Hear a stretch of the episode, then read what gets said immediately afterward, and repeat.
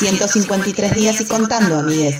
El mejor aporte que podemos hacer desde cada uno de nosotros es seguir cuidándonos para no necesitar el sistema de salud y poder seguir dando respuesta. Según informó la OMS, en la región de Asia y el Pacífico, la pandemia alcanza cada vez a más personas de entre 20 y 40 años. Preocupan los rebrotes en Europa. España registra 5.000 nuevos casos en las últimas 24 horas. Alemania registró un pico de casi 2.000 casos en las últimas 24 horas y Merkel dijo que no hay margen para flexibilizar restricciones. Según informó la OPS, el continente americano tiene aproximadamente el 13% de contagios de la población mundial, pero el 64% de las muertes globales. Estados Unidos sigue a la cabeza de los países con más infectados y muertos. Son ya 5.450.000 los casos positivos y 170.905 los decesos. Seguido por Brasil, con casi 3,6 millones de casos y más de 108.000 fallecidos. México registra más de 57.000 fallecidos, Perú 26.000 y Colombia superó los 15.000. En Argentina hay más de 300.000 infectados y ya son 6.048 las muertes. Ayer se confirmaron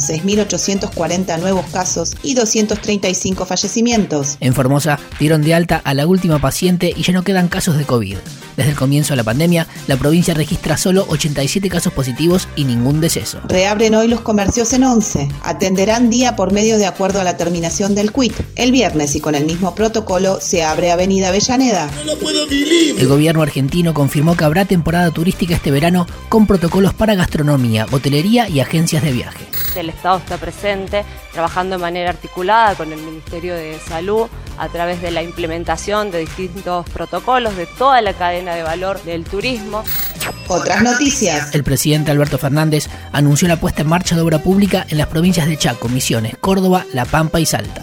En estas cinco provincias estamos inaugurando obras es porque con inteligencia enfrentamos la pandemia y hoy podemos hacer lo que estamos haciendo. Y que hay un Estado decidido a seguir adelante con este plan y que no nos van a doblegar los que gritan. Continuidad de noticias. Reforma judicial. La Comisión de Asuntos Constitucionales del Senado se reúne hoy para avanzar con la firma del dictamen. Intentarán llevar el proyecto de ley al recinto la semana próxima.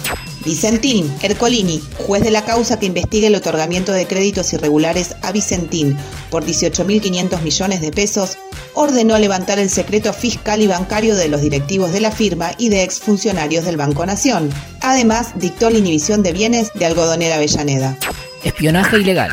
Los fiscales solicitaron la indagatoria de Darío Nieto, secretario privado de Macri, y que se vuelva a citar a Arribas, Magdalani, Martinengo y al resto de los agentes del grupo Mario Bros.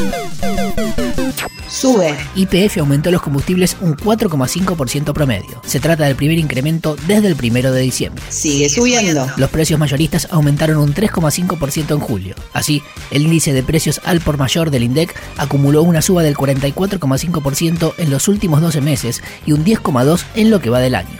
Baja. Fue la paritaria de la UOM. Acordó un aumento fijo mensual, no remunerativo, de 6 mil pesos hasta fin de año. Además, seguirá hasta diciembre el sistema de suspensiones con reducciones salariales del 14%. La madre de la reta tiene coronavirus. El vicegobernador de Jujuy, Carlos Aguín, también. Internet Explorer, el primer navegador masivo de Internet, dejará de existir en agosto de 2021. Hoy cumpliría 75 años Sandro de América. Y Ana Rosenfeld reveló que le ofrecieron 10 mil dólares por una foto suya desnuda. Ofendidísima, llevará el tema a la justicia.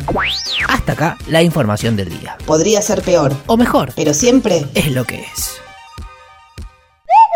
Había momentos donde la emoción me, me, me cerraba el pecho y me cortaba el aire.